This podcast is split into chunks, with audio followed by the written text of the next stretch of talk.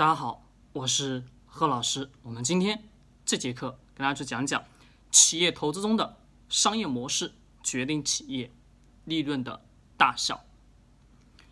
讲这个之前呢，其实我们一直跟大家去强调的一个观点：投资的任何一家企业，首先看的是什么东西？商业模式，也就是这家企业到底如何去挣钱的。挣钱的模式是如何？这个挣钱模式也就是企业的商业模式，在我们 A 股市场当中，我们在投资过程当中也都是如此。其实也就直接的衍生到了我们今天要跟大家去谈的叫消费股。为什么我特别特别去看好消费股？我这里有三个关键词。第一个，用户高频次消费。大家懂什么叫高频次吗？高频次也就是说，我们今天买了，明天还会买，后天还会买。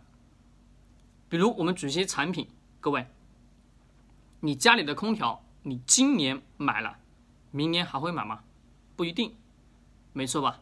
对。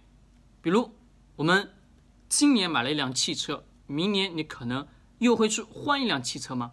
也不一定，可能也有人换，但是你会发现。换的频次很低，没错吧？对，换的频次很低，但是你发现给企业带来利润是有，卖一辆车的确有比较好的利润回报，但是用户消费的频次并不是很高。也就是说，我过了两年、三年、四年、五年，乃至十年以后，我才可能去买第二辆车吧？对的。那我们等下去非常非常清楚。高频次消费的产品才是我们重点去关注的。为什么讲高频次呢？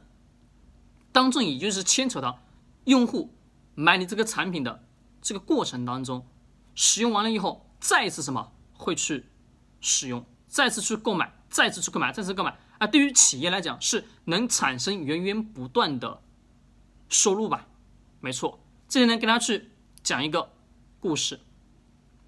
但有没有知道我们的灯泡，就是我们最早期的那个灯泡是扭的，现在也是扭的，但是呢是黄色的，就是那个光光源是带金黄色的那种最原始的灯泡。我问各位，你们那个灯泡使用的寿命时间大致是多长时间？大家告诉我，是一般通常情况下使用的寿命时间并不是很长吧？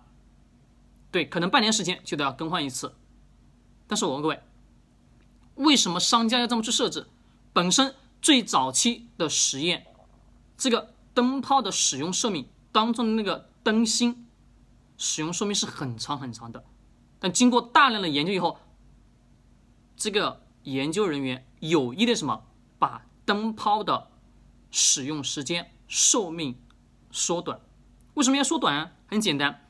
我要让我的消费者持续、持续、不断的在我这里什么购买，我这样我企业才可能产生源源不断什么利润啊？对，这是我的第一个词叫高频。第二个刚需，刚需重不重要？很重要。高频的背后也就是伴随着高需，因为我需要持续不断的需要，我今天买完，明天还得要去买。比如牛奶，我今天喝完，明天还得要喝，这个月喝完。下个月我还得要喝，今天吃大米，明天我吃面条。但是你会发现，这个白淀粉的这个东西，我是每天都得要需要吧？是的，水是不是每天都得喝？没错，这是什么？高频背后的在加刚需。那我们想想，结合我们自己身边的很多一些小的行为举止，就能发现，消费类型的个股都是在我们自己的身边，比如。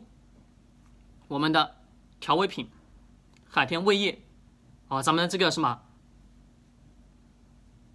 叫蚝油？那么这个油，各位，可能这个季度销售假设是一个亿，那么第二个季度呢，也可能会是一个亿，也可能什么在持续的去增加。为什么能讲持续去增加呢？我们要一点非常清楚的知道，因为调味品的购买力永远是会存在的。为什么会存在？一个。这个季度、这个月，这些老百姓用完以后，下个季度会不会买？会买的，懂吗？他还是会照样性的会去购买，因为形成了一定的习惯，用户习惯特别特别重要。好，这是什么？我们的刚需。第三个，用户群体全是 C 端。各位，用户群体全是 C 端很重要。各位懂不懂什么叫 C 端？C 端也就是个人，B 端是企业。